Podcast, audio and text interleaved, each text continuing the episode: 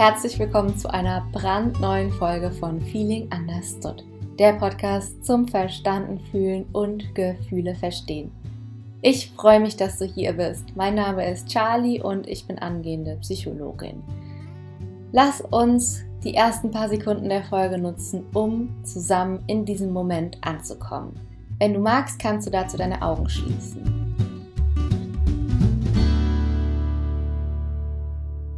Und dann atme einmal tief durch die Nase in deinen Bauch ein und aus. Nochmal tief einatmen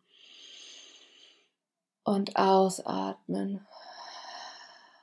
Atme durch die Nase in deinen Bauch ein und lass beim Ausatmen alles los.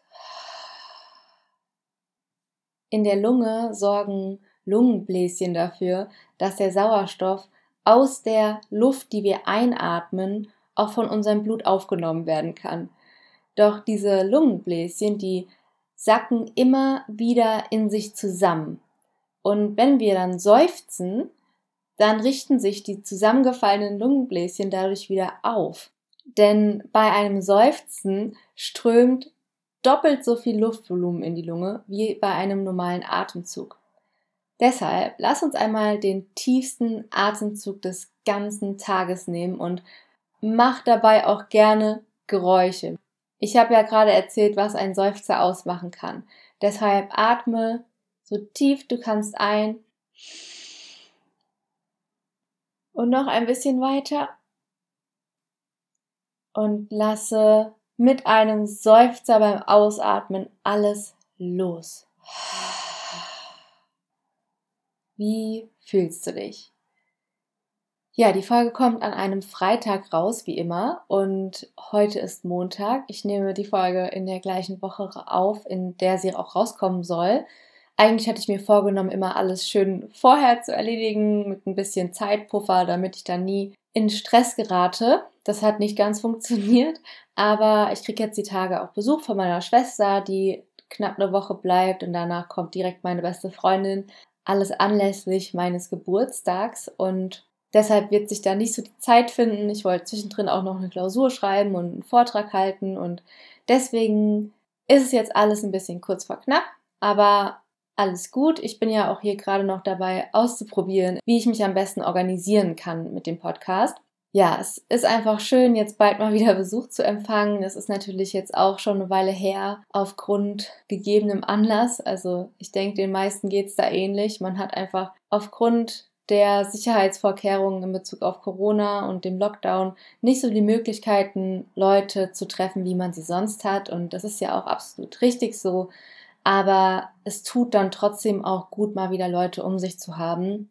Deswegen freue ich mich da auch ganz besonders drauf. Natürlich stehe ich auch jetzt in Kontakt zu Leuten und bin nicht die ganze Zeit nur für mich alleine. Aber es macht schon etwas mit mir und es macht auch etwas mit uns als Menschen einfach, wenn wir so viel Zeit alleine verbringen. Und das hat auch eine Studie gezeigt, dass die Corona-Pandemie negative Auswirkungen auf das Wohlbefinden hat. Also es ist eine Studie von Brooks 2020.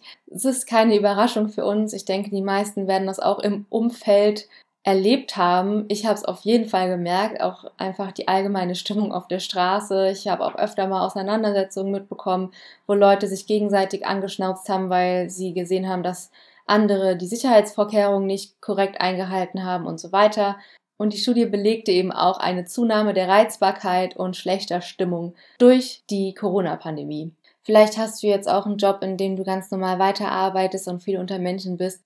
Dann ist es trotzdem so, dass Veranstaltungen, Restaurantbesuche, eventuell Besuche bei Familienmitgliedern oder Urlaube wegfallen. Da sind wir auch schon direkt bei dem Thema unserer heutigen Folge und zwar geht es um Einsamkeit. Dazu teile ich heute mit dir sehr interessante Infos, die ich in meinem Studium gelernt habe und auch persönliche Erfahrungen, weil mich das Ganze sehr zur Selbstreflexion auch angeregt hat, darüber zu lesen und zu hören. Zunächst vorab einmal, Einsamkeit ist nicht gleich Einsamkeit. Es ist etwas extrem Subjektives, wobei das Gefühl sich auf eine sehr ähnliche Weise äußert, aber zu unterschiedlichen Ausprägungen. Und da sind die eigenen Bedürfnisse sehr entscheidend, denn Einsamkeit ist nicht das gleiche wie alleine sein. Nur wenn wir alleine sind, heißt es nicht, dass wir auch einsam sind und wir können auch in einer Gruppe von Menschen einsam sein. Dennoch ist das Alleinesein ein Prädiktor für Einsamkeit. Also es kommt wesentlich öfter vor, dass wir einsam sind, wenn wir alleine sind, als dass wir in der Gruppe uns einsam fühlen. Aber hier ist ganz wichtig, es gibt zwei verschiedene Formen von Einsamkeit. Und das fand ich eben so spannend zu erfahren, dass Einsamkeit nicht gleich Einsamkeit ist, sondern es da wirklich diese zwei großen Formen gibt, zwischen denen man differenziert. Und das ist einmal die emotionale Einsamkeit und zum anderen die soziale Einsamkeit. Die Namen, die beschreiben eigentlich auch schon ganz gut, worum es da geht. Emotionale Einsamkeit dreht sich eben um die Emotionen. Da fehlt so eine emotionale Bindung, eine intime Bindung. Ist auch oft verbunden mit einer Partnerschaft, aber nicht nur. Ich werde da auch gleich nochmal drauf eingehen. Ich habe da persönlich auch Erfahrungen mit Partnerschaften, die ein riesiges Potenzial zur Einsamkeit in sich beinhaltet haben. Und soziale Einsamkeit, die man sich auch schon vom Namen her denkt, geht es eben um die soziale Kontakte. Es geht darum, dass eine Einbindung in ein soziales Netzwerk fehlt und man auch keine wirklich befriedigende Rolle einnimmt in der Gemeinschaft von Kollegen, Freunden, Freundinnen, Nachbarn, Nachbarinnen und so weiter. Diese Unterscheidung hat für mich auch wirklich einiges erklärt, weil ich da für mich dann verstanden habe beim Reflektieren, ja, ich bin emotional nicht einsam, weil ich so tolle Freundschaften habe, die mir so viel geben, in denen ich mich total offen zeigen kann, so wie ich bin, total echt, ehrlich, authentisch und wo ich alle meine Erfahrungen, alle meine Emotionen einfach frei heraus besprechen kann und mich da total aufgehoben fühle, auch in meiner eigenen Partnerschaft. Aber was jetzt diese soziale Einsamkeit angeht, da merke ich das schon viel, viel eher. Die einzigen Verabredungen, die ich aktuell habe, was heißt aktuell jetzt auch schon seit einem Jahr, sind halt einfach zu zweit es kommt in seltenen Ausnahmen dann auch mal ein Treffen zu dritt vor oder mal zu viert, wenn es ein Treffen mit Pärchen ist oder jetzt letzte Woche war das seit Ewigkeiten gefühlt mal wieder so, dass ich in einer Gruppe von fünf Leuten unterwegs war im Park, auf Abstand haben wir uns getroffen. Es tat einfach so gut und ich habe wirklich für mich gemerkt, wie sehr mir das fehlt und wie sehr ich das in meinem Leben vermisse, in einer Gruppe von Menschen zu sein, wo ich mich einfach in dieses soziale Netzwerk, in dieser Gruppe integriert fühle, die ich dann regelmäßig treffe.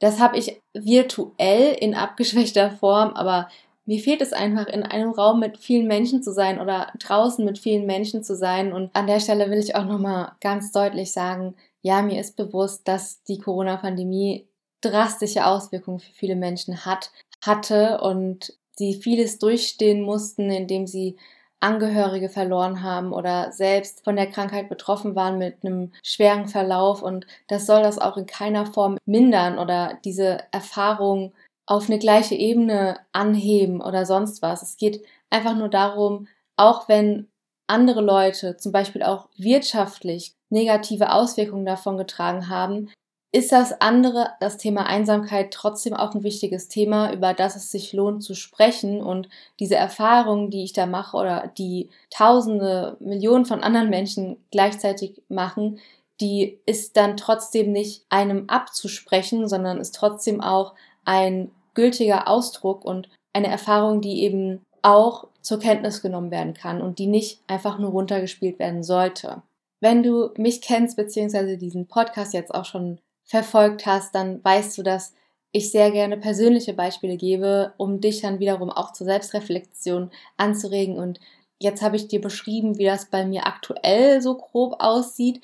Ich kann mich aber auch noch an ganz andere Zeiten erinnern. Und zwar war das in meiner Schulzeit, als ich ein Teenager war, genau andersrum, weil da war ich immer umgeben von meinen Freunden in der Schule. Ich habe sie den ganzen Tag über gesehen und habe mich da total aufgehoben und integriert gefühlt. Gleichzeitig war ich emotional zutiefst einsam, weil ich viereinhalb Jahre in einer toxischen Beziehung war, in der ich mich überhaupt nicht gesehen, geliebt und angenommen gefühlt habe. Und ich hatte immer den Eindruck, dass ich nicht ich selbst sein kann. Und ich war total alleine und einsam in dieser Beziehung. Ja, also ich fühle da auch wirklich für jeden mit, der sich emotional einsam fühlt und ich weiß, wie sich's anfühlt. Es ist eine unschöne Erfahrung und da auch noch mal kurz zu dem Gefühl des Einsamseins. Also, wie fühlt sich das eigentlich an, wenn man einsam ist? Ich habe ja eben schon mal gesagt, es ist etwas sehr Subjektives, aber dennoch ist es genauso wie Trauer und Glück so, dass man das schon auch umschreiben kann.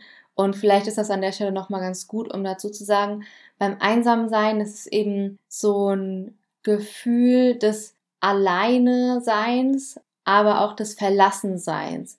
Und wir alle kennen das in unterschiedlichen Intensitäten. Kann auch sein, dass du einfach als Kind mal nebenbei standest, wenn deine Freunde gespielt haben und du kamst zu spät dazu und durftest nicht mehr einsteigen, dann kann es auch sein, dass du so ein, so ein leichtes Gefühl von Einsamkeit verspürt hast. Aber viel wahrscheinlicher kennst du es eben auch in intensiverer Form oder auch von anderen Menschen in deinem Umfeld.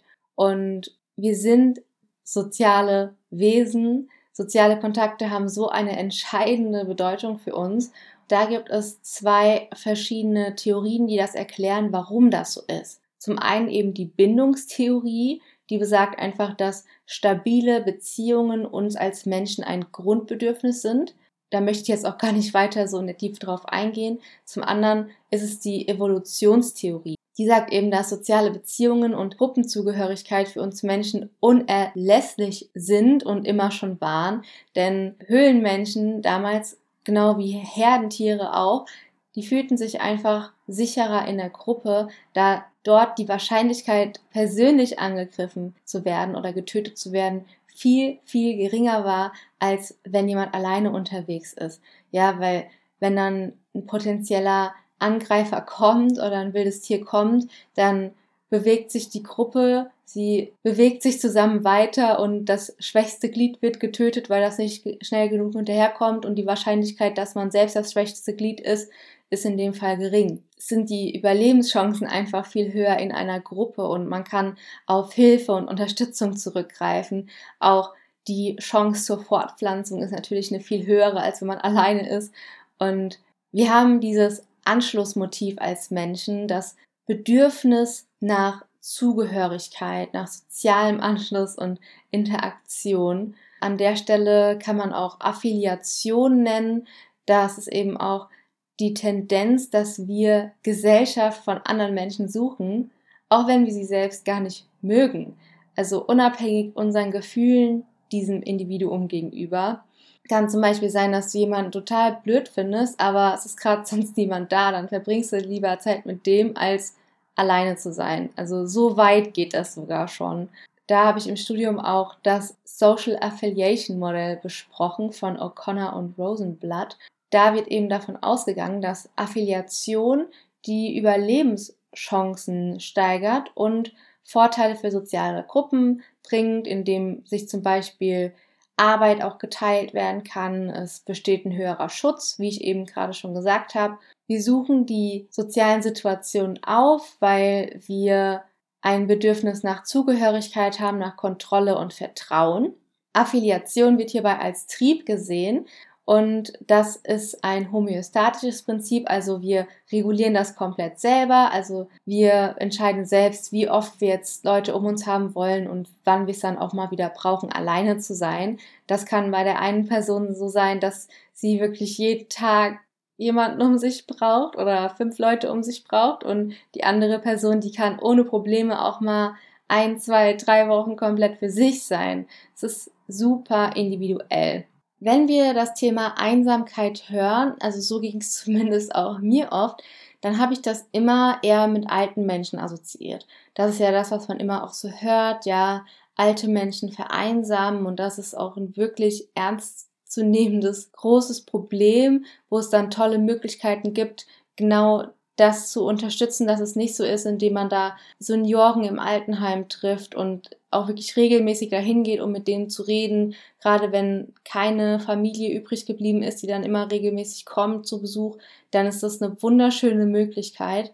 Aber es ist eben nichtsdestotrotz auch gerade ein Phänomen der Jugend, Einsamkeit und deswegen finde ich das auch so wichtig, das mal mehr in so einem Kontext zu besprechen und zu sehen. Und ich spreche ja jetzt auch eher eine jüngere Zielgruppe an und will daher dich einmal dazu anregen, für dich zu reflektieren, wie das bei dir ist und da diese, diese ganzen Schamgefühle rausnehmen. Also es kann dann oft passieren, dass man Einsamkeit sehr auch mit Scham assoziiert. Das ist ja auch generell das Thema, in dem es in diesem Podcast geht. Ne? Also gerade Angst und Scham sind Dinge, über die man nicht so gerne spricht, weil es eher uncool ist, wo man dann oft das Gefühl hat, man ist jetzt die einzige Person auf der Welt, der es so geht, weil niemand darüber spricht. Und ich nehme an, da habe ich jetzt keine wissenschaftlichen Beweise für, aber ich nehme an, dass das eben gerade bei Einsamkeit nochmal ein viel größeres Thema auch ist, weil es da ja wirklich auch nochmal diese Komponente des Alleinseins tatsächlich gibt da drin.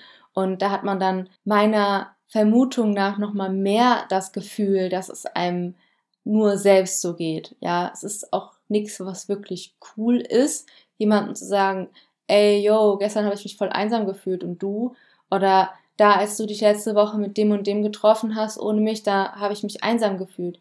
Ist nichts Cooles, was man einfach mal so sagt. Und deswegen trauen sich bestimmt auch viele nicht darüber zu sprechen.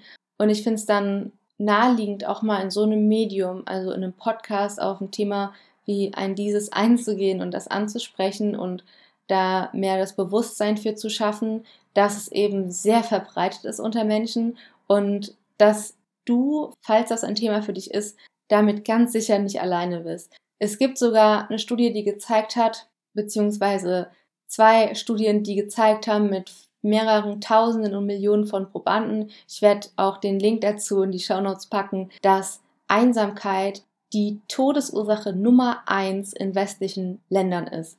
Also wer einsam ist, der erkrankt häufiger an zum Beispiel Krebs, Herzinfarkt, Schlaganfall, Depression, Demenz und das führt dann wiederum zum Tod. Und das ist auch im Vergleich zu den anderen Ursachen, die es so geben kann, Rauchen, Übergewicht etc., noch vorher die Ursache Nummer eins. Und auch sehr interessant noch in dem Zusammenhang finde ich eine Studie, die gezeigt hat, dass Einsamkeit und Schmerzen allgemein, also auch körperliche Schmerzen vom Gehirn auf genau die gleiche Weise und in dem gleichen Areal quasi fabriziert werden. Einsamkeit wird sozusagen im Schmerzzentrum des Gehirns abgebildet. Schmerzen und Einsamkeit sind im Gehirn genau an der gleichen Stelle vorhanden. Deshalb wollen wir das auch so unbedingt umgehen, uns einsam zu fühlen. Wir wollen ja auch nicht auf die Herdplatte greifen, wenn wir Schmerzen haben, dann merken wir uns, das machen wir besser nicht mehr. Genauso, wenn wir uns einsam fühlen, dann wollen wir das Gefühl umgehen und merken uns, das machen wir jetzt besser nicht mehr. Das ist eben ein sehr schlauer Mechanismus, der die Natur so eingerichtet hat, damit wir eben nicht alleine sind, aus den vorhin schon besagten Gründen, weil das unter anderem unsere Überlebenschancen sichert. Was kann man denn nun tun, wenn man sich einsam fühlt, fragst du dich vielleicht und hast bestimmt auch selbst schon so eine grobe Idee. Das ist ja während diesen Corona- und Lockdown-Zeiten nicht ganz so einfach wie sonst. Sonst kann man natürlich immer gut sich einfach irgendwelchen Vereinen anschließen, zum Beispiel Sportvereinen oder gemeinnützigen Organisationen. Man kann vermehrt rausgehen in Bars, Clubs, Restaurants. Das geht natürlich gerade alles nicht. Und da können wir alle im Moment vor allem nur aufs Internet zurückgreifen, was da natürlich eine super Ressource ist, aber soziale Kontakte niemals richtig ersetzen kann. Als einziger Trost, den ich dir da jetzt noch mitgeben kann, ist, dass du damit nicht alleine bist und dass es sehr viele, viele, viele Menschen gibt, die sich genauso fühlen wie du. Was jedoch die emotionale Einsamkeit betrifft, da kann ich dir wirklich sagen, und das ist ja auch das Thema, was mir so sehr am Herzen liegt und was immer wieder in diesem Podcast besprochen wird, dass du dich traust, dich verletzlich zu zeigen, denn Verletzlichkeit und das Zeigen von Verletzlichkeit ist keine Schwäche, sondern im Gegenteil ein Ausdruck von Mut und Stärke.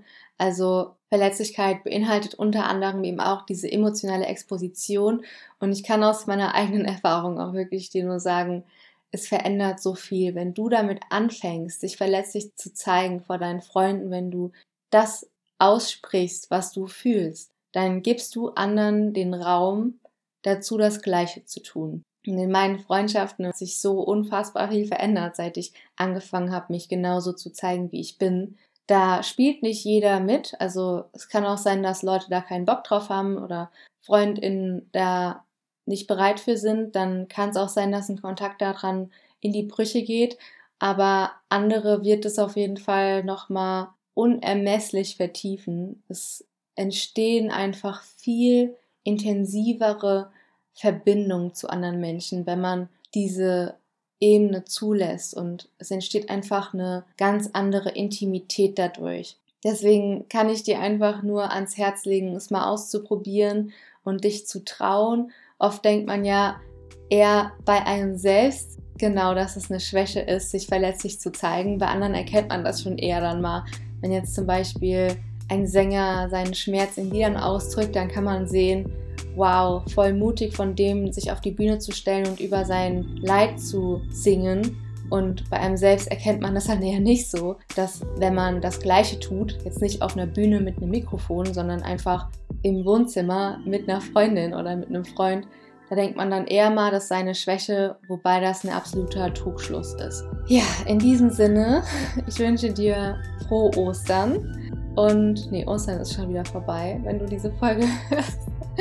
Aber ich wünsche dir jetzt ein schönes Wochenende und ich hoffe, die Folge hat dir gefallen. Wenn du möchtest, lass mir sehr gerne eine Bewertung da auf iTunes oder schau auf Instagram vorbei unter feeling.understood. Ich freue mich riesig auf den Austausch mit dir. Und wenn du den Podcast abonnierst, dann wird dir immer die neueste Folge angezeigt und du wirst nichts mehr verpassen. Bis zum nächsten Mal. Pass gut auf dich auf. Deine Charlie.